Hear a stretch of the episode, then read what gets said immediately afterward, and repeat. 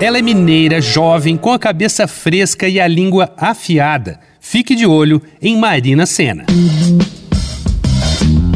Dois pontos. Uma conversa sobre quase tudo com Daniel Almeida.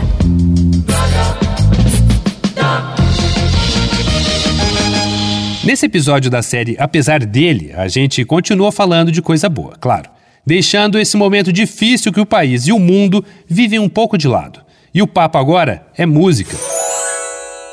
Eu poderia falar da turnê do Caetano pela Europa esse ano, ou até do baita disco novo que ele acabou de lançar, do Gilberto Gil, que também retomou os shows internacionais, até da Anitta, que se apresentou no talk show gringo The Late Late Show do James Corden, mas eu vou falar de Marina Senna.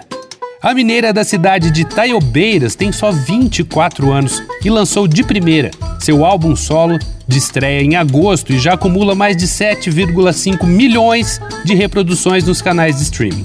Mas já tinha muita gente de olho no trabalho dela há bastante tempo. Em 2015, Marina passou a fazer parte da Outra Banda da Lua, grupo com influências da MPB, do tropicalismo e da música psicodélica. O maior sucesso deles foi a música Cavalaria, composta por Marina. Alguns anos depois formou outro grupo, o Rosa Neon, que tem a música Ombrinho, a coisa mais pop, delícia, sexy das últimas estações. E o clipe também é muito legal.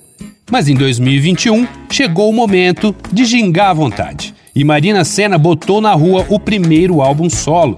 Quando eu gravei esse episódio aqui do Dois Pontos, fazia menos de 24 horas que o clipe da faixa Por Supuesto, do disco novo, tinha sido postado no YouTube e lá já marcavam 260 mil visualizações. No Spotify, a faixa estava com mais de 2 milhões de execuções.